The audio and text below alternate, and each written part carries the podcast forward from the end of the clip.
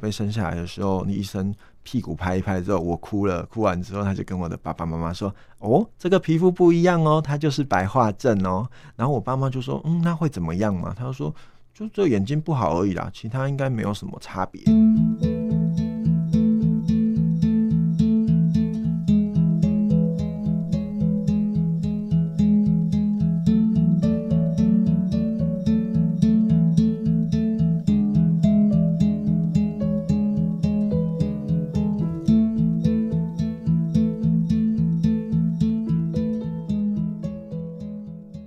今天在我们忙里偷闲的节目一开始，特别要来介绍基隆市视障者生活重建协会，他们就在十一月二十五号所带来的一场活动——跨越障碍，平等自在视障音乐会二零二三基隆点亮爱，这个爱是 E Y E 英文的爱眼睛哦。那我们赶快邀请理事长，基隆市视障者生活重建协会理事长杨代红。Hello，主持人好，及各位我们线上听众的朋友，大家好，我是杨代红。你们即将在十一月二十五号的活动哈，欢迎朋友们一起来参与这个活动，给你们支持。戴红是第一次来到我们节目里啊，帮我们介绍一下你自己。我本身是白化症导致视觉障碍。那目前的视力呢？我们就是大约是左右眼是零点一。那去量视力值的话，大概就是看到最最大的那个范围。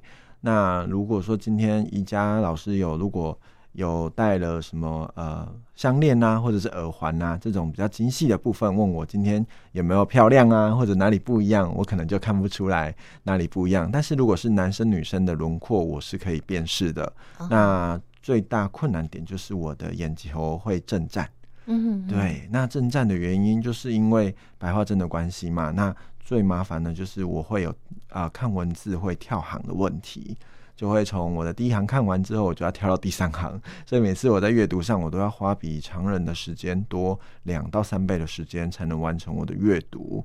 所以后来就才找到了辅具，就是我的放大镜，然后才慢慢的熟悉我的一个阅读的方式，这样子。Uh huh. 对，那你是从小就这样吗？嗯，对哦，因为白化症这个成因就是两个，就是一个是呃基因突变嘛，那第二个就是遗传。那我们家族都没有这个成因，所以我就等于是我爸爸跟我妈妈他是隐性的基因，然后。相碰在一起之后，就结结合了我，然后就是白化症的部分。那目前实物上我所知道是两万个新生儿里面会有一个这样的宝贝是白化症的一个部分，这样子。哇，两万个新生儿有一个白化症，对，是。哦，其实。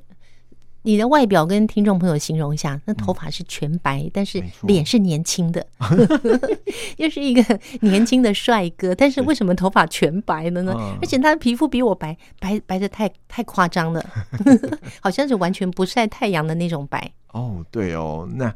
因为我们就是呃白，因为我们没有产生黑色素的功能，所以我们就是白皮肤跟白头发，那就跟外表就跟大家就是不一样。那我们很怕，刚刚主持人有提到，我们很怕就是晒太阳这件事情，因为只要一晒太阳，我们大概半小时以后，我们的皮肤如果没有防晒，就会自动发红。那发红之后，最严重的那一次，因为我住基隆嘛，那基隆呢就是一定要到海边去游泳，那那一次刚好在我的午睡的那一个。时间点就是我们每一年的母亲节都要去海边啊，吃烤肉啊，游泳啊。那那就在那一次，因为我们呃爸妈都不知道说白化症的小孩要做防晒，所以在那一年我们就只有一整个下午都在那边游泳吃烤肉。那我隔天呢，我就爬不起来，因为隔天的皮肤整个就是发红，然后起水泡跟大脱皮。好像烫伤一样，对不对？对，然后我妈妈非常的紧张，说怎么办？怎么办？然后跟我爸爸一直想不到方法，后来紧急帮我送到那个皮肤科诊所。嗯，然后当下医生也立刻帮我打了针，然后去做就是一个类似消红的一个概念呐、啊。那我足足呃躺了大概四天。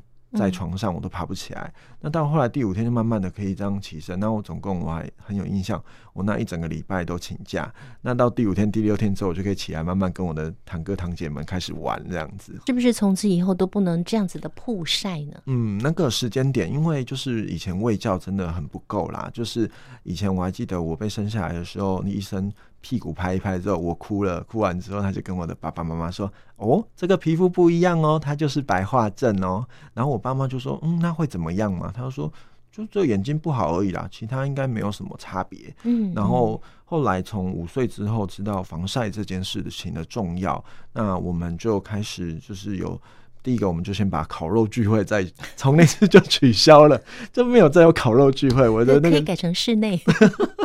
就变这样，然后那再来就是我们的那个防晒，就是呃开始就是可能外出会有戴帽子啦。那防晒乳液，因为那时候还嗯在我们那个时间点还不流行，嗯，是我直到遇到我的国中老师，因为那时候国中的阶段就是老师都会担心我晒太阳嘛，他们就希望说呃你就不要去升旗啊，体育课你也在室内，你都不要去上课，嗯，然后我就争取很久，老师就说不然你你。如果怕晒，那不然你试试看防晒乳液。然后就我擦了之后，哎，上完一堂课跟去参加升旗典礼结束回来，哎，好像都没有晒伤，也不会不会有红肿的那个灼热感。所以当下就觉得哦，那有效哦。所以从那个时间点才开始知道说，哦，防晒乳液原来对我的皮肤保护是这么的重要的。嗯，那是不是同学们买了防晒乳液都要在你的皮肤上试试看，哪一个防晒效果比较好呢？哦、这个是可以的、哦，对。好，刚刚谈到了你的状况是因为白化症的关系，嗯、所以导致你的视力也有状况。那你的视力是在几岁的时候就开始觉得是不方便的呢？嗯、其实是因为白化症是先天的，所以我们小时候生下来，医生就已经跟爸爸妈妈说，我的视力就是比其他人差。那至于差到什么程度，其实我们就是慢慢的随着发展，然后大概是五岁四五岁的时候，爸妈就想说。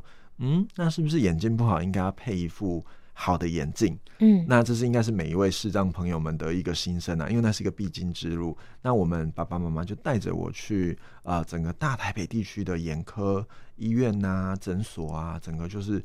去配找一副适合我的眼镜，结果都被我打败了。因为我以前太活泼好动，嗯、那变成我只要一坐下来，然后那个镜片要拿过来量的时候，我就会开始东摸摸西摸摸，然后这镜片就拿拿来啊丢地上啊什么的。原来你还是个过动儿哎。对对对。然后结果爸爸妈妈就一直被护理师就说，请把小孩顾好。那因为我爸爸妈妈也对我无可奈何啊。嗯、那我还记得有一次，就是呃，他带我去一间眼科，他刚好是在八楼。然后刚好我们坐电梯上去，然后我就就在等挂号，然后就等很久，然后我就说我想吃冰淇淋，然后我们又爸爸又带我带我下来一楼，然后吃了冰淇淋之后，他说好，那你要乖乖的要等等医生，然后我又再上去八楼，结果我冰淇淋就吃完了，然后我说嗯，我要回家了，所以当下在这个过程里面就。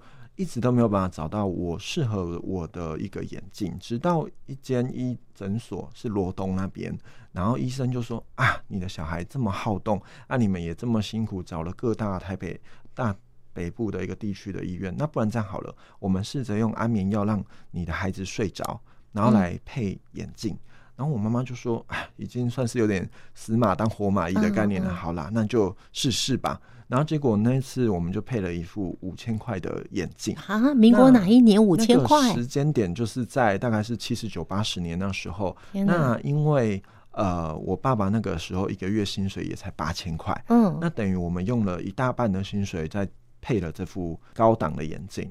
那结果这个眼镜我呃带回家开始试戴的时候，我大概戴了第一次头晕。然后觉得有有点就戴不住，然后到第二次想说爸爸妈妈就是说啊五千块很贵呢，要多多试 试试看，不要放弃。然后到第二次、第三次我还是会有这种头晕戴不住的问题，因为看上去就觉得我整个天旋地转，然后整个没办法看清楚我眼前的东西，然后才知道哦，原来我们不能用安眠药的方式让我睡着，然后这个方式是错误的。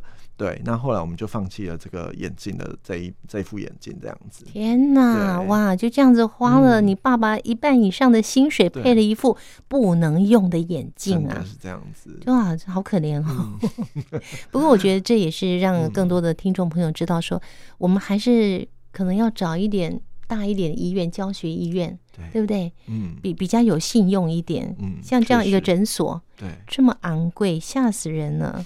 那可是你现在脸上也戴了一副眼镜啊，你戴眼镜真的会看清楚一些吗？嗯，其实这副眼镜只是帮助我就验出一个散光的部分。那散光它是说，因为我看东西会有叠影嘛，戴上去之后是让我把叠影的部分感觉。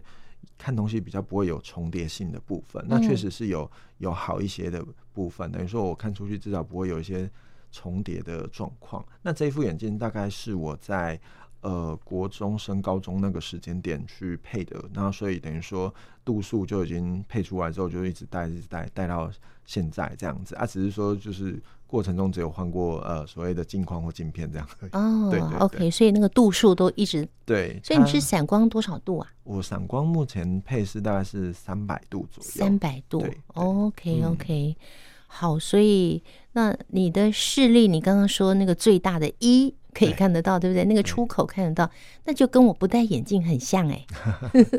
可是比较辛苦，就是真的是阅读啦。就是我现在就是如果工作或者是在以前求学的时候，以前求学我还记得我是用半圆形的那种放大镜，嗯，然后我们就用放大镜去看的时候，就发现为什么我的感觉我都一直看到我自己的影子。这文字上都看到自己的影子的时候，然后第一行跳第三行这个部分也是一个困扰。然后后来就到辅具公司去去啊，媒合了一下，他就说：“哎，那你要不要试试看手持放大镜？”然后后来我就买了一个手持放大镜，因为当时它有一个灯泡，然后它一亮的时候，我就发现哦，哎，我怎么我的我的那个那个影子都都整个消失了？我才发现有可能是因为。光线的关系，加上当下我在阅读的时候，光线可能嗯不不足的关系，所以变成有需要这样的一个放大镜来帮助我阅读。所以我的字体那时候就从呃，如果是十二号字，我是没办法直接这样阅读，我都必须要放到到十八号字以上，我才能够不用辅具的方式，我还可以这样阅读。但是如果是十八号字以下，我就必须要用放大镜啊来做一个阅读了。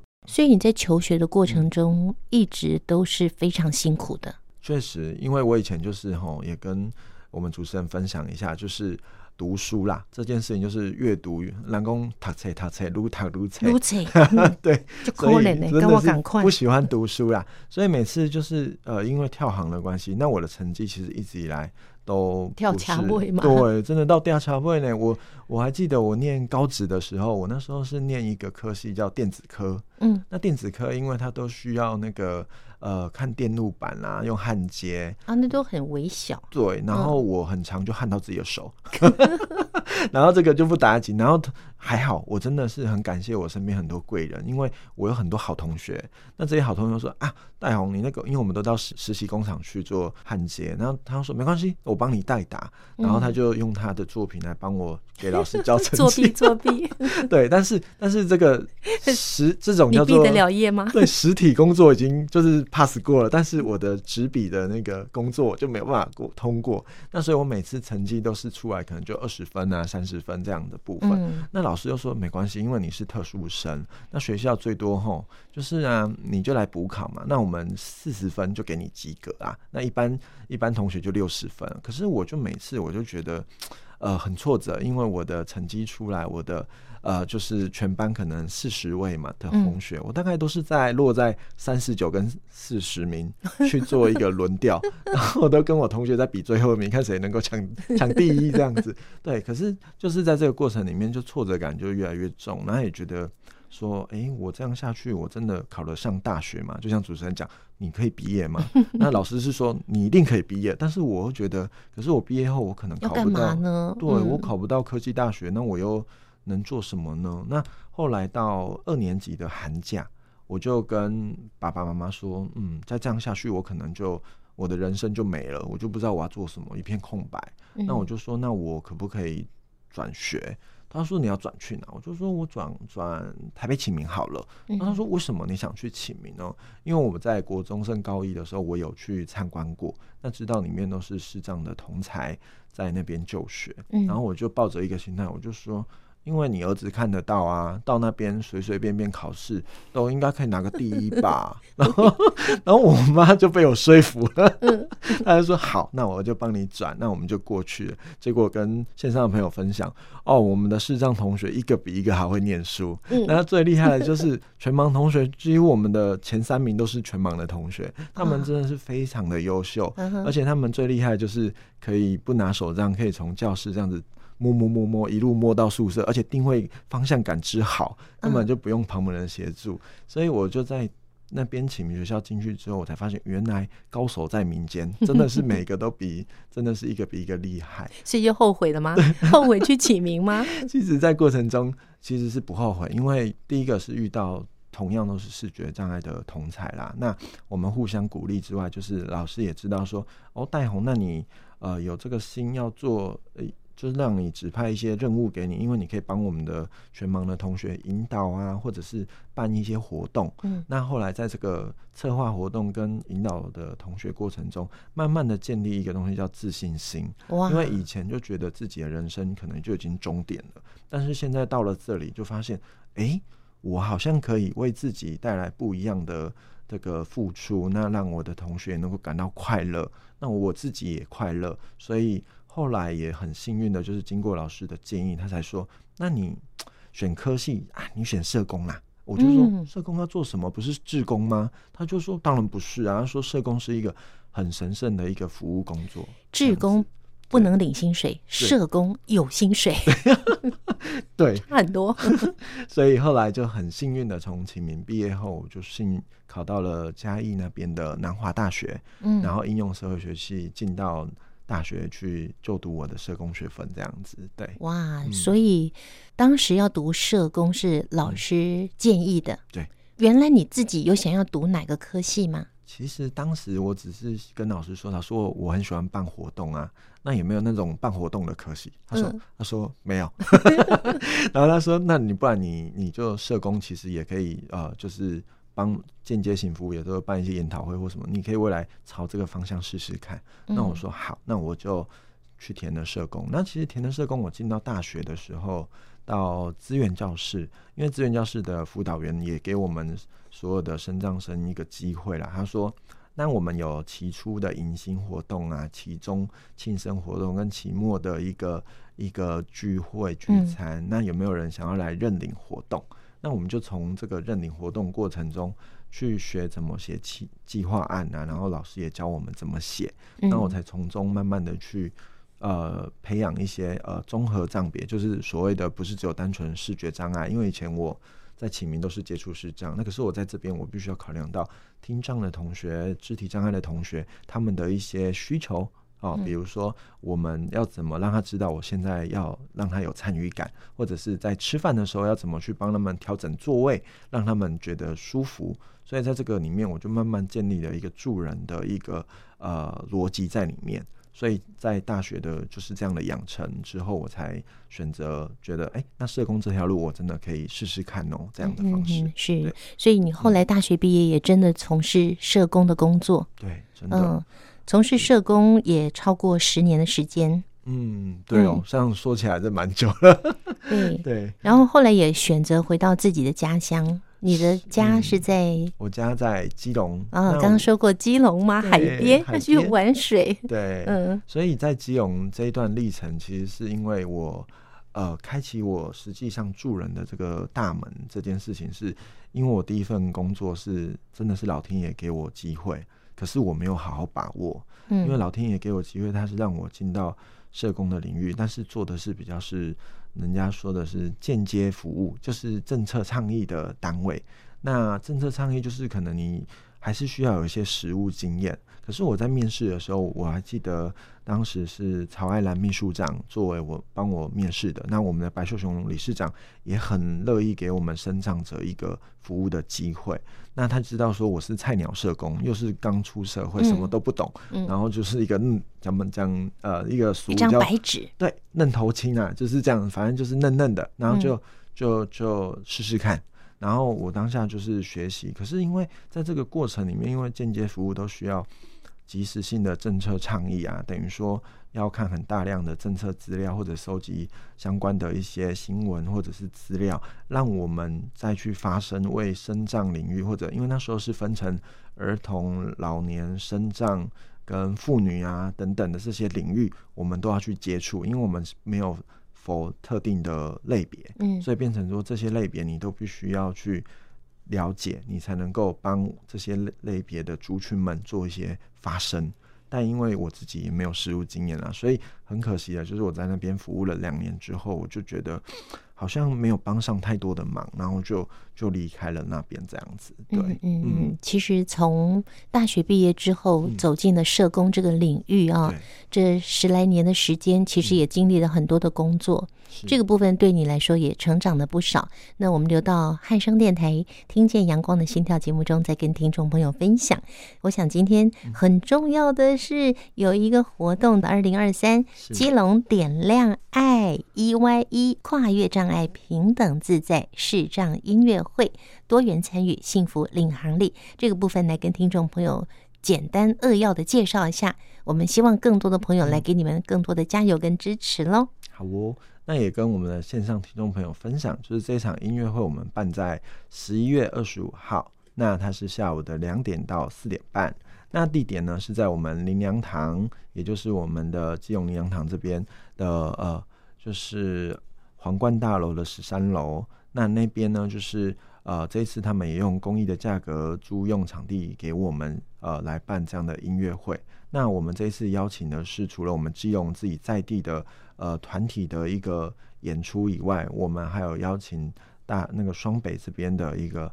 视障音乐家一起来共襄盛举哦！特别我们这一次自己协会这边主推两个是一个演出的部分，就是我们逃不了的一个视障陶笛班，那还有我们的太极拳，因为最主要是让大家知道说，视障者多才多艺以外，除了音乐，我们还有很多像倡议。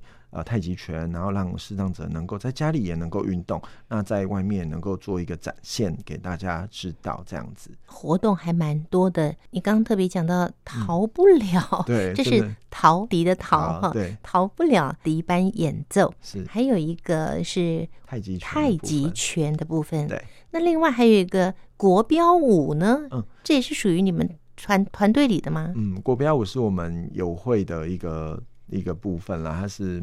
盲人福利协进会，那他们有两个演演节目是国标舞跟所谓的打击乐的部分，嗯，是，所以节目非常的精彩。对，我们总共有十个节目哦，促成十全十美，希望能够在这场音乐会让大家看到视障者最有才艺的一面，这样子。对，那它的主题呢，有个标题叫做“多元参与，幸福领航力”，有特别的意义，嗯，对吗？是的，也跟线上的朋友们分享，因为这个。主题是我们配合着，因为刚好恰逢十二月三号是国际生障日的到来，所以这是今年的主要的一个标语。那我们是希望，确实是让大家就是跨越障碍都能够来了解视障者到底呃多才多艺，那也能够。有怎么样的舞台给他们，让他们能够展现不一样的自信，来最完美的呈现给大家。这样嗯，好，那这场音乐会的时间是十一月二十五号星期六下午两点到四点半，在基隆的林良堂，基隆市中正区信一路一百七十七号皇冠大楼的十三楼。可是这个是要买票进场呢，还是锁票入场呢？也跟大家分享一下，我们这一次是以公益的方式，呃，来办理，所以变成说这一场音乐会啊是免费提供给大家进场做观赏。但是希望大家如果要知道我们的资讯，也能够搜寻。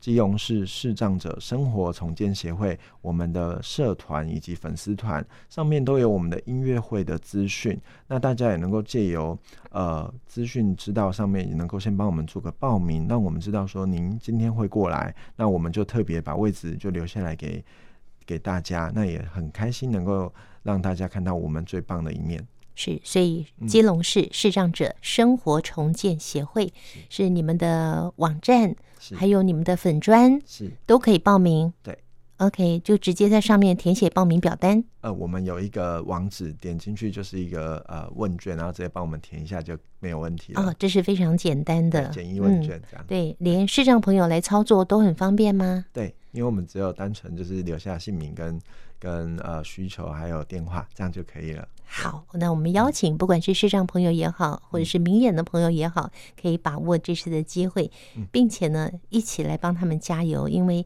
他们到底做了什么样对于视障者的服务啊？这也会放在我们星期天晚上听见阳光的心跳，跟大家一起来分享。那今天我们就先跟戴红分享到这里。那我们预告一下。汉声电台听见阳光的心跳，还有更多戴红成长的故事哦。嗯，谢谢戴红，谢谢。节目最后，宜家要来安排一首在音乐会上会演出的歌曲，这是葡萄树乐团阿胜郑信胜他创作的，以及他所演唱的《点亮》，将这首歌曲送给每一位朋友，点亮自己的生命。也点亮他人的生命，让我们一起为这个世界带来光明。模糊的世界没有缤纷，黑暗的世界没有彩色，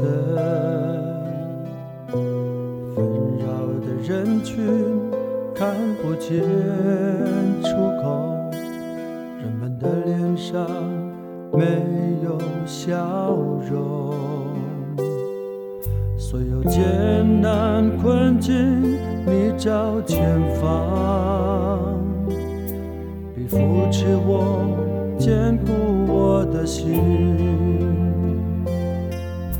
比看见你引导我路程，你将点亮星光的月。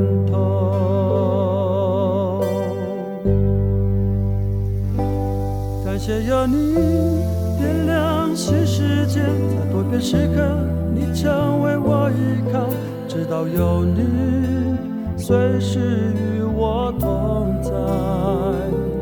感谢有你点亮新世界，在拥挤人群中，你寻找我，我要将眼目专心仰望你。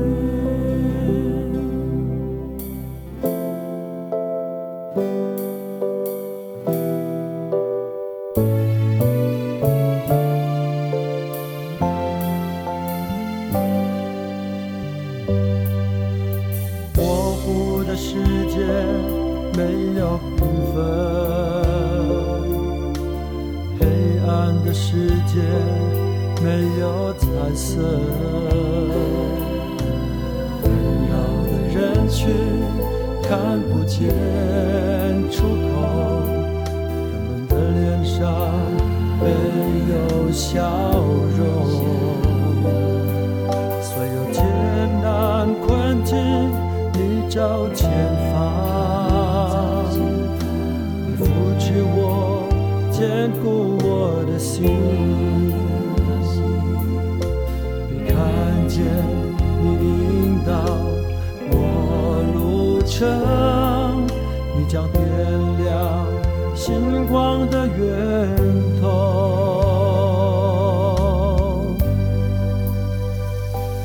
感谢有你。在关键时刻，你成为我依靠，直到有你，随时与我同在。感谢有你，点亮新世界，在拥挤人群中，你寻找我，我要将眼目专心仰望你。感谢有你，点亮新世界，在多片时刻。想为我依靠，直到有你，随时与我同在。感谢有你，点亮新世界，在拥挤人群中。你寻找我，我要将夜幕专心仰望你，我要将夜幕转心仰望你。